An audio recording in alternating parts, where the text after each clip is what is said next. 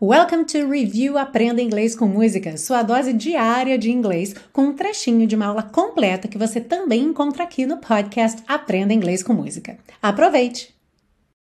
Na frase And the wonder of it all is that you just don't realize. E a maravilha disso tudo é que você simplesmente não percebe.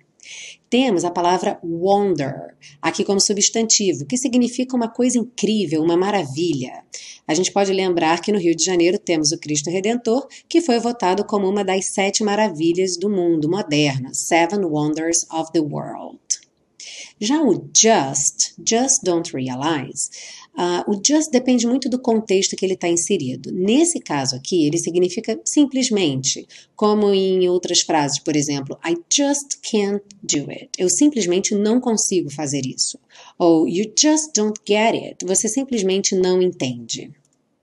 Ah, e se você busca um curso de inglês passo a passo com a minha orientação, conheça o Intensivo de Inglês da Teacher Milena, meu curso de inglês que te oferece 30 dias de garantia incondicional. Saiba mais em www.intensivo.teachermilena.com.